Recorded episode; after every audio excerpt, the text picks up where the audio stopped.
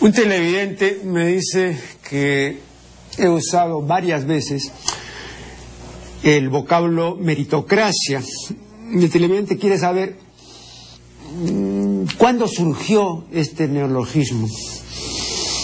Ve usted, eh, el neologismo meritocracia en realidad es una creación de la lengua inglesa, pero pudo haber sido también creación de la lengua española, ¿no?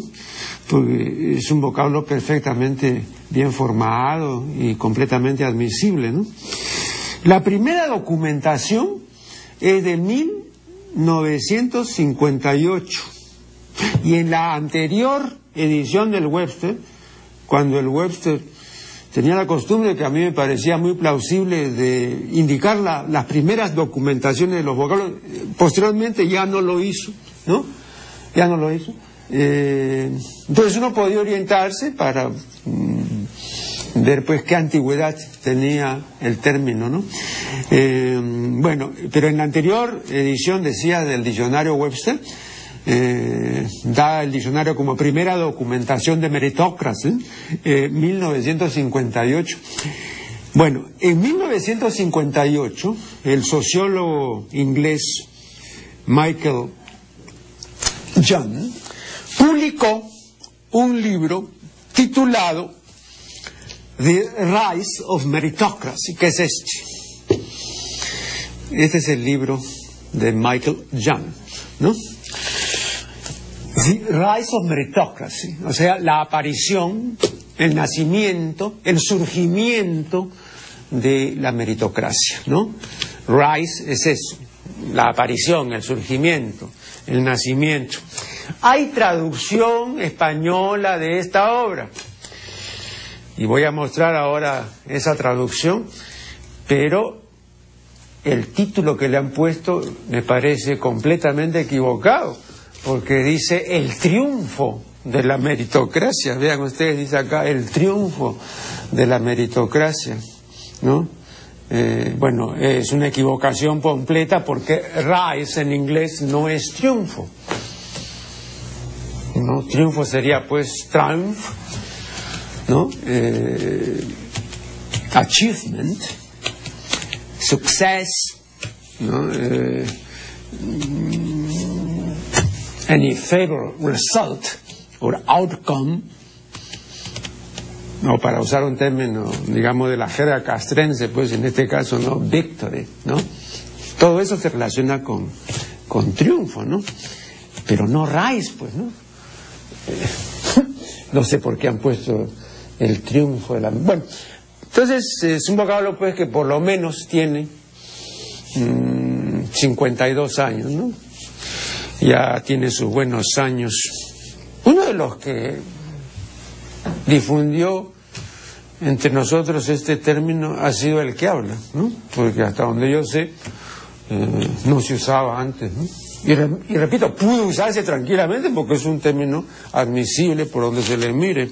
¿no? Eh, eh, la meritocracia es el gobierno o la regencia o la rectoría de una élite intelectual, o para decirlo con un término que nos viene del idioma ruso, ¿no?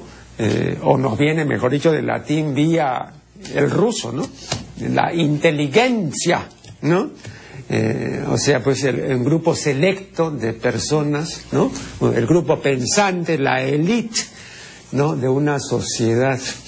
Eh, y que aprecia, por supuesto, ¿no? Eh, el talento y el esfuerzo. Mejor dicho, la combinación del talento y el esfuerzo. La combinación de lo uno y lo otro es igual al mérito.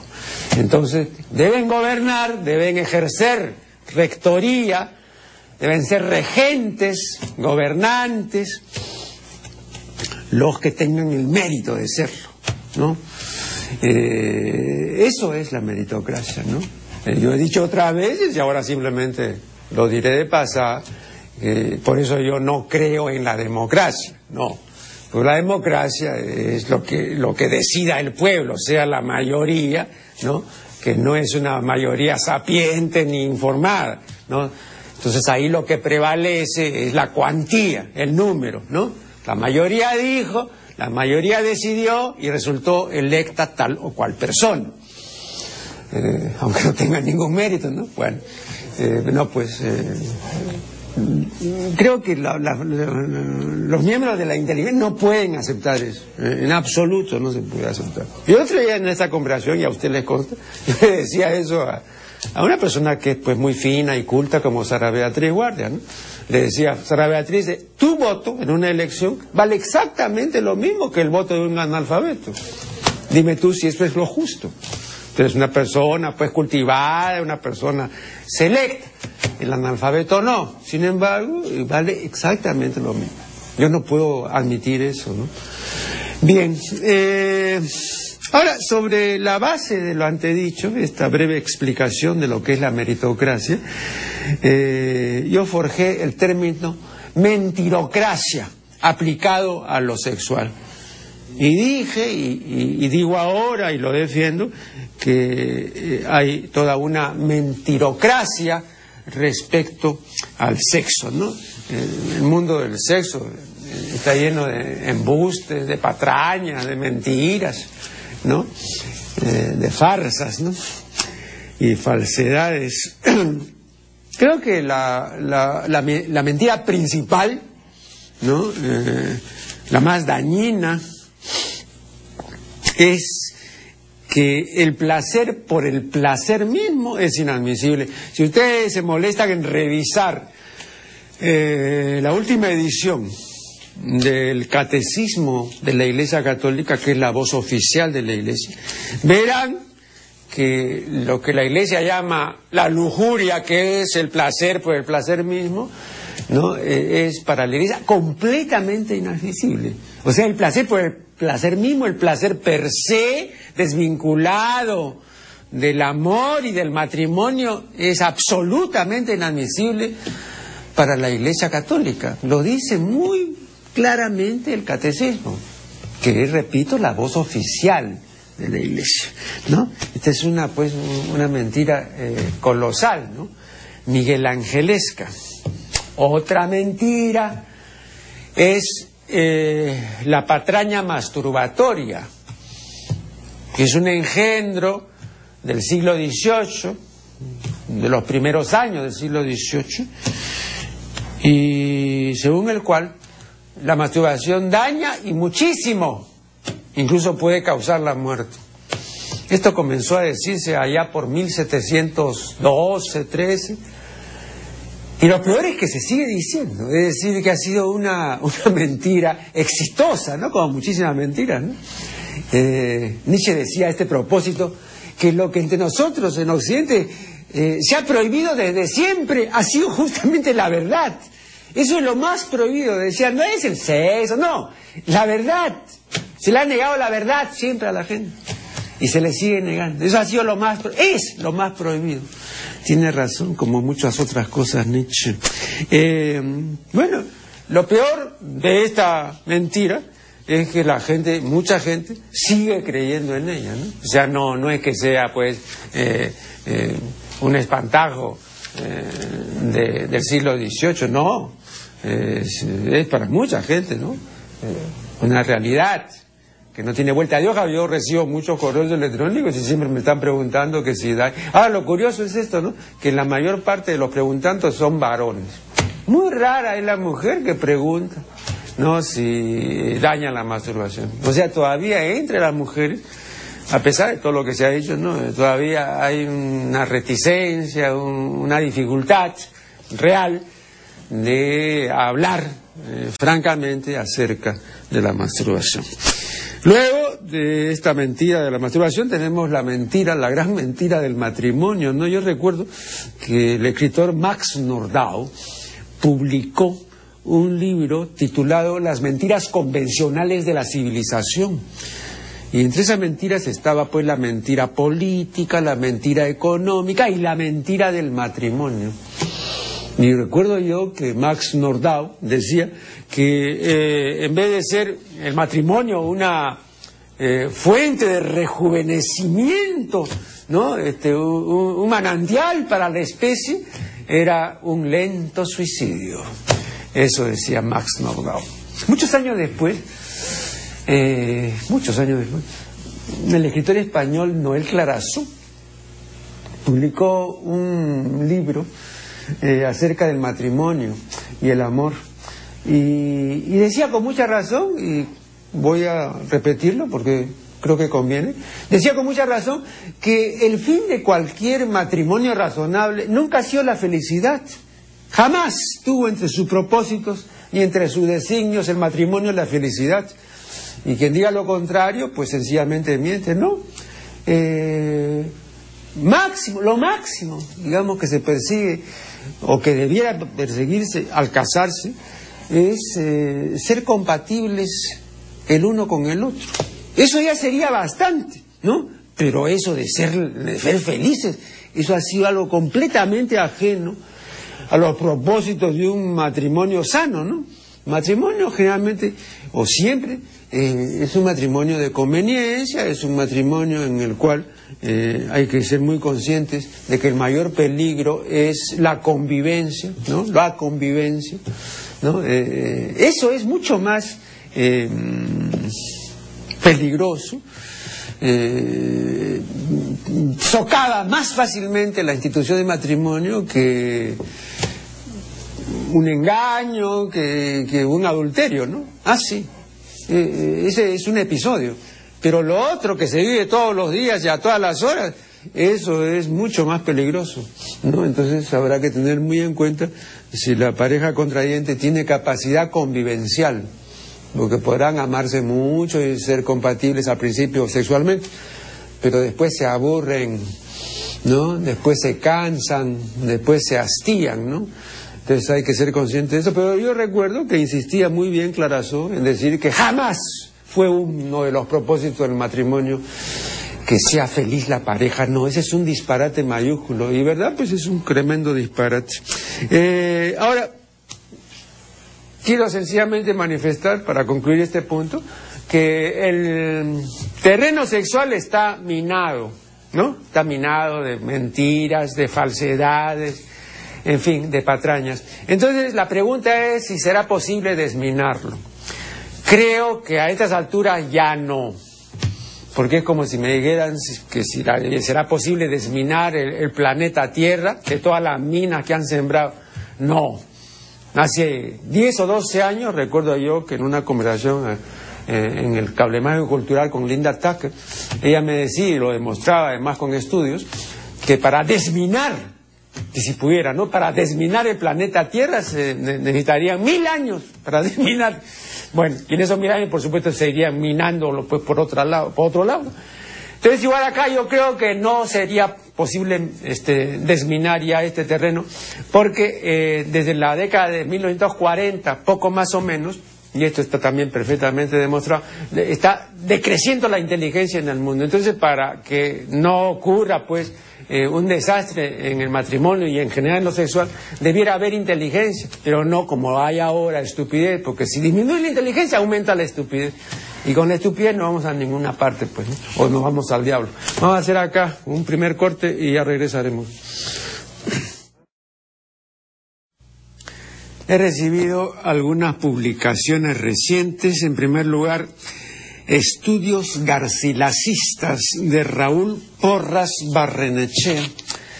Estudios Garcilacistas, esta es una publicación del Fondo Editorial de la Universidad Inca Garcilaso de la Vega, un fondo que dirige el doctor Lucas Lavado con singular acierto. Eh, concurrí, eh, cosa que no suelo hacer, ¿ah? ni siquiera cuando se trata de lo mío, pero en este caso por especial deferencia con el doctor Lavado, eh, concurrí eh, y bueno, hubo un conversatorio en el que participaron, entre otros, el doctor Teodoro Jampe Martínez, a quien no veía hace algunos años, lo entrevistaba anteriormente, recuerdo una vez acerca de Santa Rosa de Lima, otra vez acerca de la Inquisición, es una persona docta, y que siempre ¿no? Eh, está con novedades en este inmenso campo de la cultura. bueno, eh, esta es una edición muy cuidada, ¿no? Eh, y justamente uno de los ponentes me indicó ¿no? la dificultad que ha habido porque eh, la máquina ¿no? Eh, aquello que para lo que no ha sido programada entonces lo, lo cambia y lo muda en aquello que conoce, ¿no? Ya lo anteriormente he dicho, cuando la máquina ve, por ejemplo, la expresión de consumo, o sea, juntamente una cosa con otra o un, una persona con otra, lo hicieron de consumo. Eh, si la máquina ve consumo, que es algo que no está registrado en su memoria, entonces dice, no, esto no puede ser consumo, tiene que ser consumo, que eso sí está registrado, y entonces pone automáticamente de consumo, ¿no?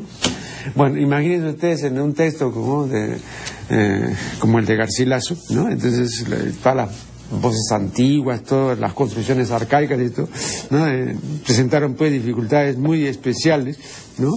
Que, eh, sin embargo, todas fueron convenientemente salvadas, ¿no? y en este sentido, debo decir que ha sido una labor meritoria y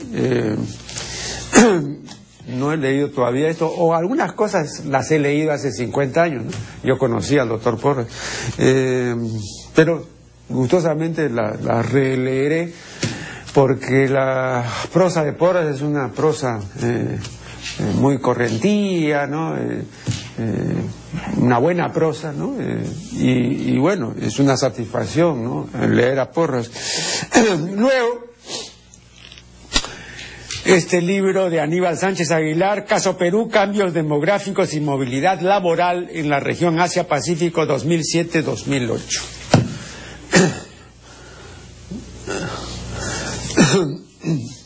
Bueno, básicamente, ah, y esto de acá, no sé si ya lo mostré, pero si no, no lo mostré, bueno, lo tendré que mostrar ahora y si lo mostré, pues no lo volveré a mostrar porque como recibo tantas cosas, no, no estoy seguro. Pero este libro, que se titula, es una obra multiautora, eh, Ética y Ciudadanía, los límites de la convivencia, ¿no? Eh, una compilación de Armando Millán y Odette Vélez, ¿no? Este libro. Eh, bueno, aquí había, o hay una eh, contribución significativa de Nicolás Tarnaviec. Entonces hicimos las gestiones correspondientes para invitarlo. Y él, según me he enterado, manifestó que justamente a la hora de grabación eh, tenía que ofrecer eh, clase porque es profesor universitario. Pero que iba a disponer lo conveniente y necesario para conseguir pues un reemplazante y entonces poder venir así a, este programa, ¿no? Pero después resultó que no había conseguido el reemplazante y se disculpó, pues y dijo que mm, trataría de, hallarlo y cuando lo halle eh, nos comunicará pues que ya podrá venir, ¿no? Yo lamento, ¿no? Sinceramente, porque había preparado eh, eh, esta entrevista, ¿no? Porque el tema que desenvuelve sobre el individualismo ético es un, es un asunto interesante y controvertible, por supuesto, pero es, un, es, un, tema fructífero. Entonces, lamentablemente, pues no, no tenemos aquí al, profesor Tarnavieque, pero ojalá lo tengamos más adelante. Después también debo decir que en un libro que se publica, eh, eh, en lo que resta del año, yo sé paso, ¿no? En lo que resta del año se publicarán dos nuevos libros míos. Y digo esto no para hacerme propaganda, porque ustedes les consta que yo soy eh, el menor promotor de mis propias creaciones, ¿no? Eso les consta. Pero eh, muchas personas me preguntan, ¿no? Eh, y ahora el profesor Lavado me dice que el libro que había publicado en el fondo editorial de la Garcilaso, Miscelánea Humanística, se ha agotado y que ha habido uh, muchísimas adquisiciones en Arequipa, ¿no? Y, que eh, eh, están ya ahora disponiendo lo necesario y conveniente para eh, una nueva edición. Me refiero a este libro, que es Miscelánea Humanística. Bueno, me dice que este libro que no lo mostré en su oportunidad, vean ustedes el interés que tengo yo de, que se difunda mi sur, ¿no? Pero bueno, lo, muestro ahora. Eh, me, dijo el doctor Lavado que, se ha agotado y que están preparando pues la, la segunda edición. Bueno, me parece muy bien. Y lo que resta del año, hay una publicación pendiente de mi autoría, ¿no? Que se titula Lexicografía y que reúne todos mis trabajos mayores y menores, concernientes a la lexicografía. Esta es una publicación de la editorial San Marcos. Y luego, del mismo fondo de la Garcilaso, posiblemente en el mes de eh, diciembre, se publique un libro mío de carácter misceláneo y que tiene un título inusual, ¿no? Eh, es una castellanización de un vocablo de origen sueco. Eh, el título del libro es Smorgasbord, ¿no? Así se titulará ese libro que saldrá posiblemente a fin de año. Y que también es una miscelánea, ¿no? Porque creo que ahora que no es precisamente época de lectura, entonces lo que la gente quiere eh, son pues capítulos breves, sustanciosos, interesantes, diversos, bien escritos, en fin, ¿no? y trato de hacer eso, trato, no, no sé si lo, lo, lo consigo, pero trato de hacerlo. Entonces este libro, Smorgasbord, tendrá esas características así, con una diferencia, que esta vez vamos a poner ilustraciones que no hubo oportunidad de ponerlas anteriormente, pero eh, seguramente habrá por lo menos unas 30 ilustraciones, las más de ellas en colores, o creo que casi todas. Y bueno, este, eh, eso ya agrega, ¿no? Eh, ¿no? Es un valor agregado a esta nueva publicación. De modo que, de mi parte, tendrán, eh, en lo que resta del año, repito, dos nuevos libros. Uno titulado Lexicografía y el otro Smorgasbord. Bien, y a propósito de esto, en el libro de lexicografía hay un capítulo eh, acerca de los eh, de algunos superlativos inusuales, ¿no? Eh, superlativos absolutos pero inusuales. Y menciono varios que yo iba notando en mis muchas lecturas, ¿no? Y que no son superlativos que, que suelen usarse, ¿no? Por ejemplo, un superlativo que hallé en, los escritos de el, eh, ¿cómo se llama? Eh, el que fue director de, de la Real Academia. Eh, bien, he olvidado el nombre, pero él usa el superlativo absoluto verdaderísimo, ¿no? Que es un superlativo que, que no suele usarse, ¿no? pero que es perfecto, ¿no? Y es el superlativo orgánico, ¿no? Porque el perifrástico sería, ¿no? Muy verdadero, ¿no? pero verdaderísimo, ¿no? Nunca lo había visto, ¿ah? Y lo usa más de una vez, ¿no? Eh, entonces, este, eh, me pareció eh, muy significativo. Y entonces hago la lista, yo una serie de otros superlativos, y voy a mencionar aquí un dato, pero me están pidiendo una nueva interrupción, y dentro de un breve lapso volveré con ustedes. Bien, decía que en un trabajo acerca de algunos superlativos absolutos inusuales, eh, mencionaba, no solo verdaderísimo, ¿no? sino el superlativo sobresalientísimo. Y decía, y así figura en, el libro, y ya no ha habido oportunidad de corregir eso y, decía, este adjetivo, ¿no? Eh, lo vi en un escrito del dramaturgo español Jacinto Grau, pero se me ha traspapelado la fuente y no puedo decir dónde lo vi, ¿no? De modo que lo lamento, pero eh, estoy seguro, estoy cierto de que el disente fue el dramaturgo español Jacinto Grau, ¿no? A quien, entre otras cosas, recuerdo que lo entrevistó Alberto Guillén, ¿no? Y, la entrevista figura en la linterna de Diógenes de Alberto Guillén, ¿no? Bueno, eh, y me vi obligado porque a pesar de que busqué, pero realmente, ¿no? Eh, con gran diligencia, ¿no? Esta fuente de Jacinto no pude hallarla, y como pues habré leído hace años, ¿no? Y bueno, eh, entonces figura así en el libro. Pero ayer, por esas cosas que ocurren, y buscando otra cosa, y no un texto de Jacinto eh, me puse a hojear las cartas, no, las páginas amenas de un filósofo de Voltaire y veo acá que el prólogo es de Jacinto Grau. Y entonces dije yo, inmediatamente hice la conexión y dije, yo creía que estaba en una de las obras de teatro de Jacinto Grau, e incluso revisé algunas y no estaba pues eh, eh, este superlativo absoluto, ¿no? Pero está acá, en el prólogo, a un libro de Voltaire, que es este. He aquí el libro de Voltaire, ¿no? Este es el libro de Voltaire. Páginas amenas de un filósofo, prólogo de Jacinto Grau.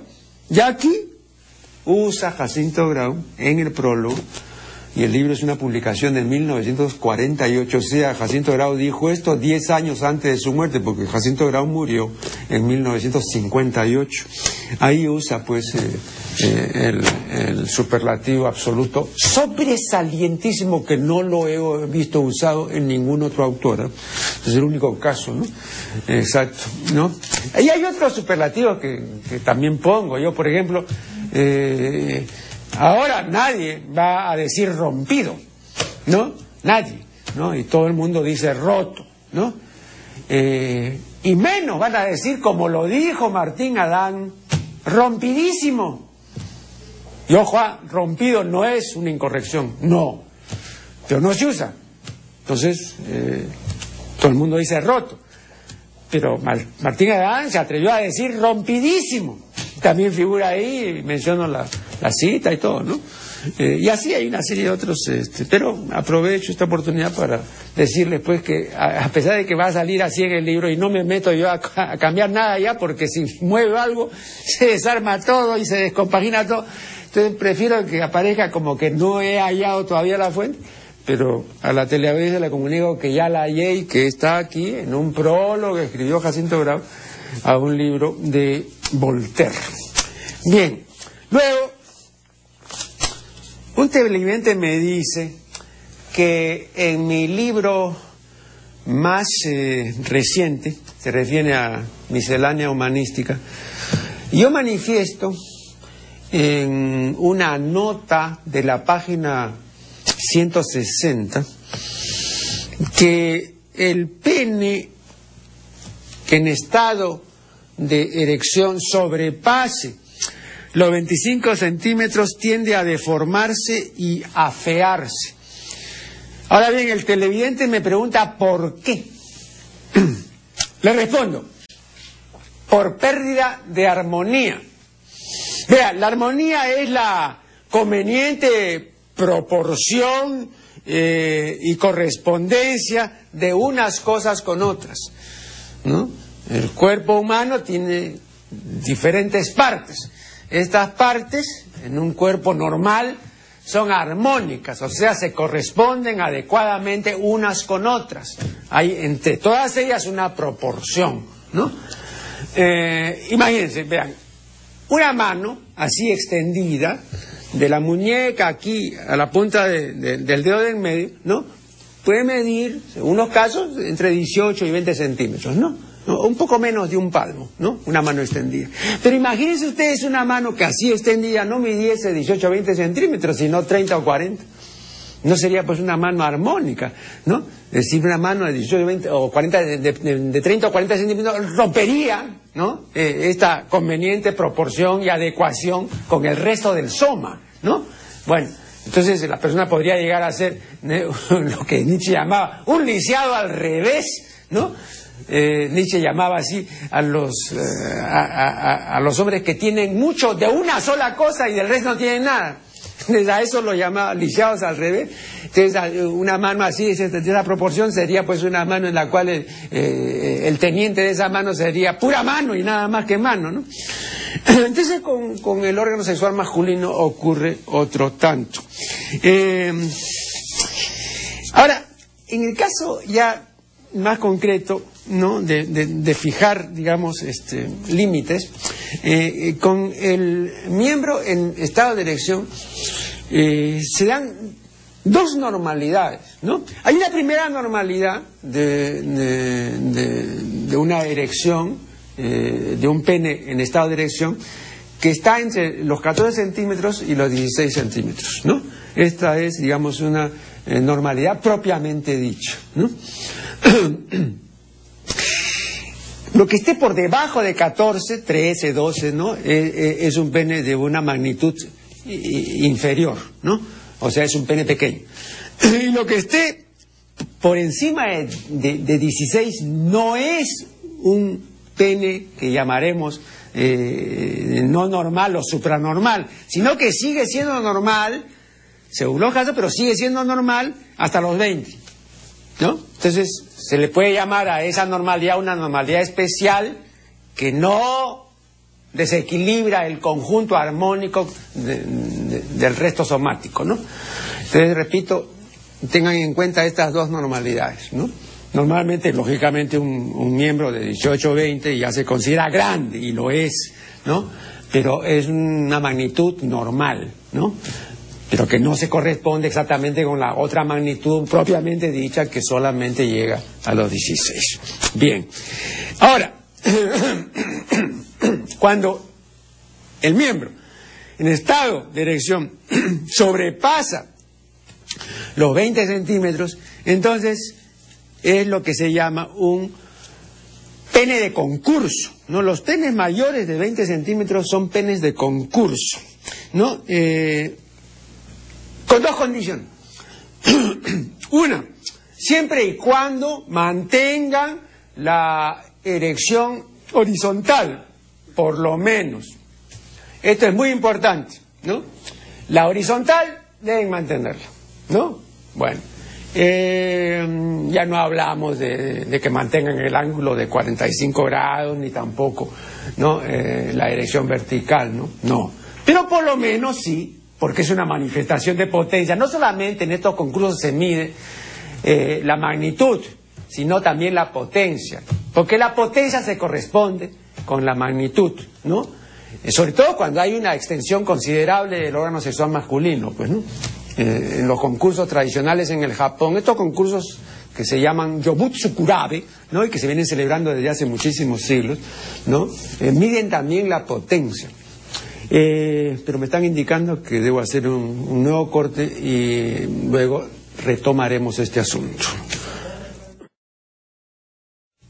Bueno, estábamos desenvolviendo el tema de la dimensión genital masculina mayor, ¿no?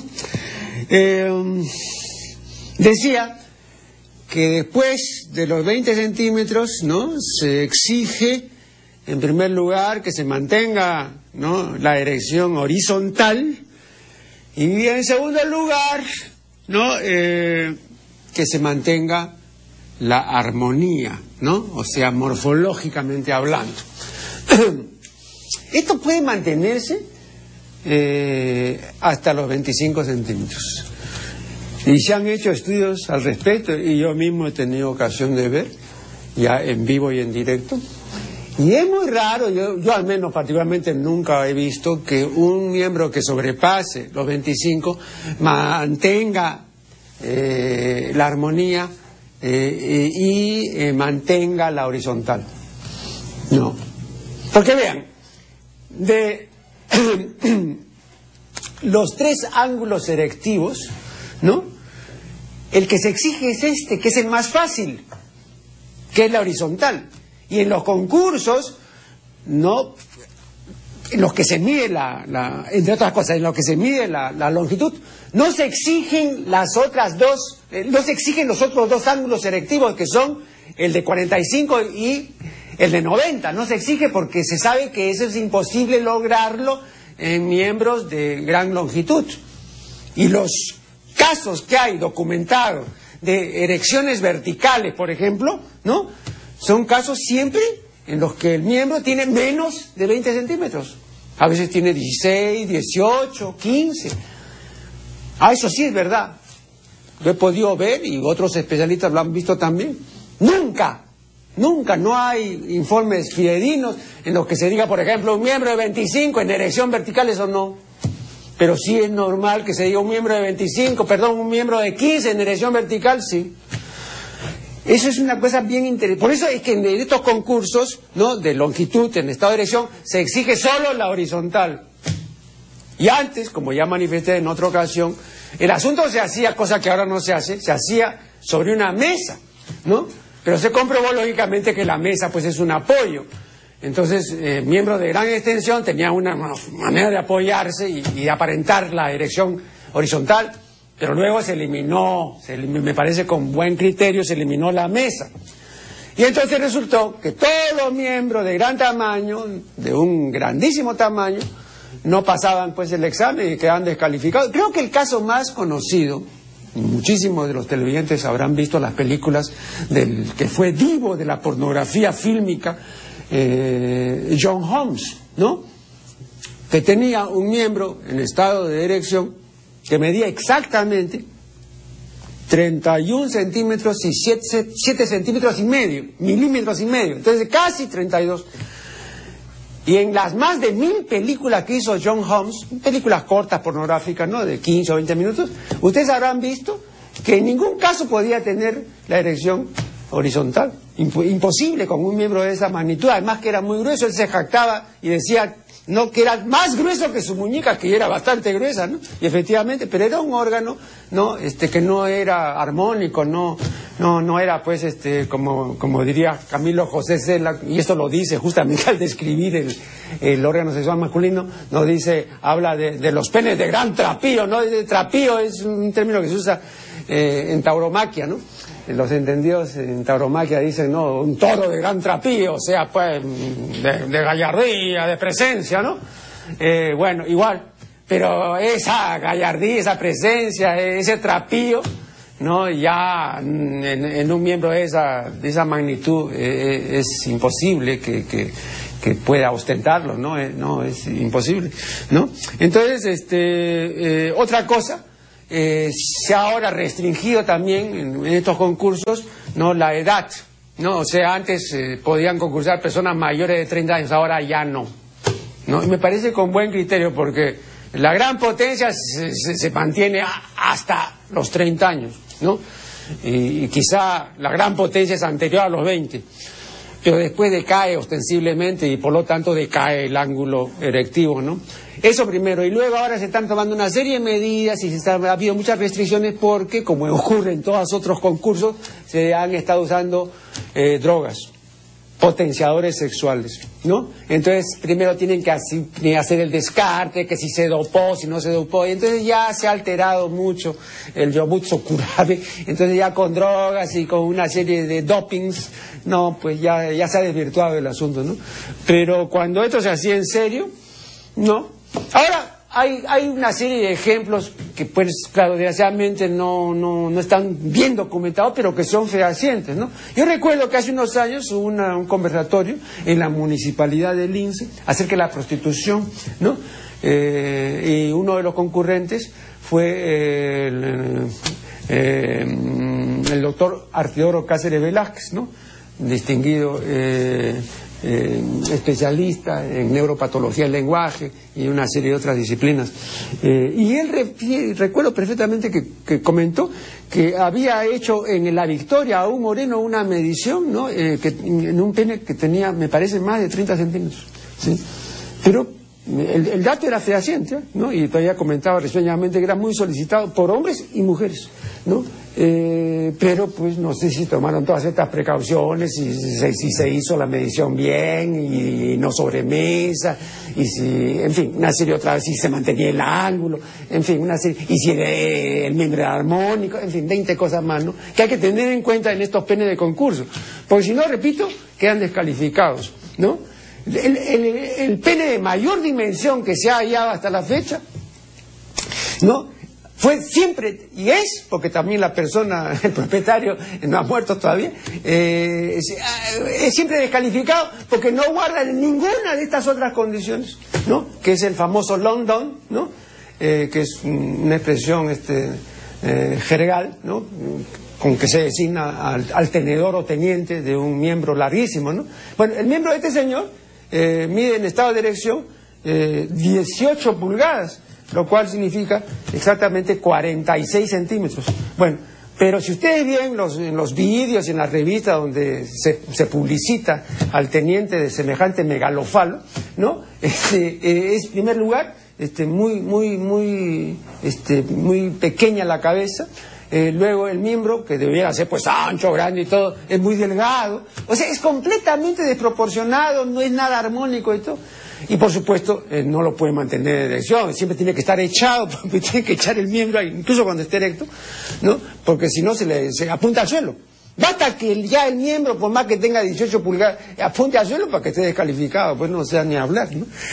Bien, eh, luego, mm, pasando a otra cosa, eh, interviente Julián Gutiérrez, aquí tengo la Julián Gutiérrez, me dice que cuando eh, comenté el poemario de Luis Laos, Oscuro y Diamante, me referí, entre otras cosas, a la indefinibilidad de la creación poética, ¿no?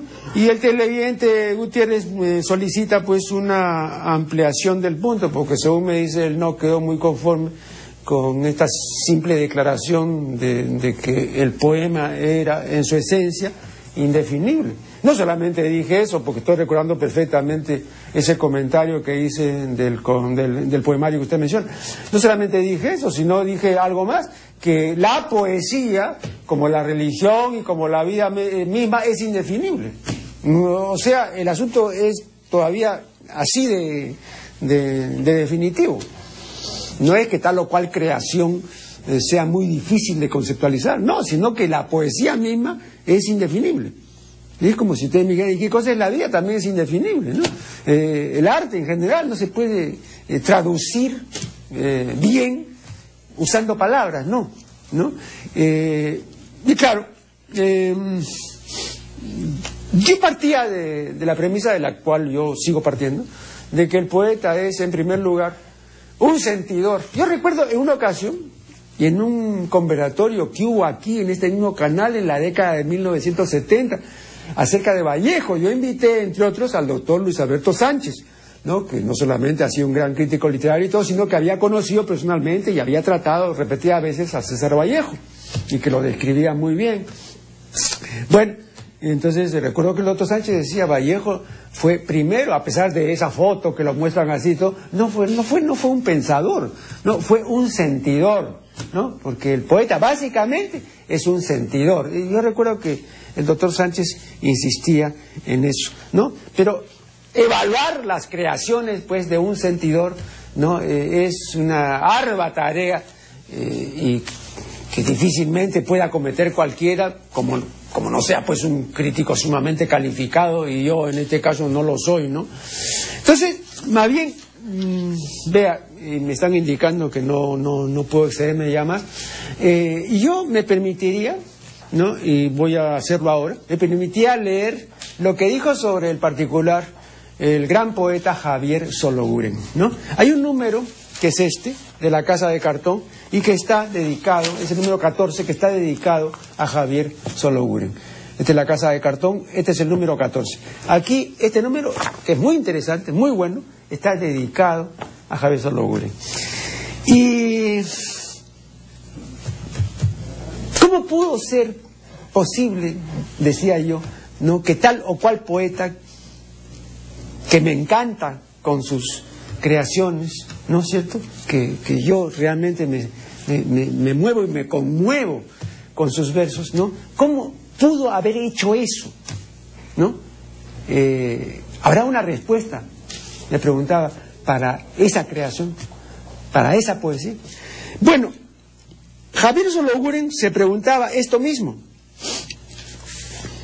Y dijo al respecto cosas muy pertinentes que inmediatamente citaré Dice Sologuren, la mente abstrae y al hacerlo corta las amarras que cualquier objeto mantiene con su marco conceptual inmediato, que cada cosa presenta con su entorno.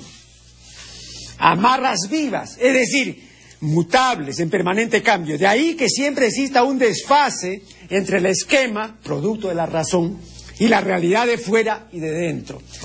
Quizá no sea excesivamente aventurado afirmar que toda la historia intelectual se reduzca a ese esquivo encuentro, a esas nupcias diferidas entre lo que plantea la razón y lo que la vida va surtiendo originalmente por sí misma. Entiéndase, sangre, instinto, azar, deseo, sentimiento. En medio de esas dos fuerzas necesarias pero de signo contrario, se sitúa, nos parece, la creación poética y la artística. El flujo vivencial que nutre ambas manifestaciones encuentra su cauce en la forma. La forma es así, rescate y redención de las oscuras peripecias vitales. Paradójico, magia eterna del poema. Ser el cristal que, sin quebrarse, se resuelve en el agua viva de la emoción y el sentido. Esta diada ¿no? del cristal y del agua viva de la emoción y el sentido se aprecia particularmente en la llamada poesía instantánea. ¿no? Eh, en otra ocasión me referiré a una comparación que, yo hago entre la fotografía y la poesía. ¿no? Entonces hay fotografías de estudio, hay fotografías eh, de momentos y hay fotografías instantáneas. ¿no? Un ejemplo de esto que ha manifestado muy bien Solo Guren es una poesía instantánea como por ejemplo el haiku. Pero de eso hablaremos en otra oportunidad. Eso ha sido todo por lo que concierne a la presente edición de la Función de la Palabra y será hasta el programa siguiente.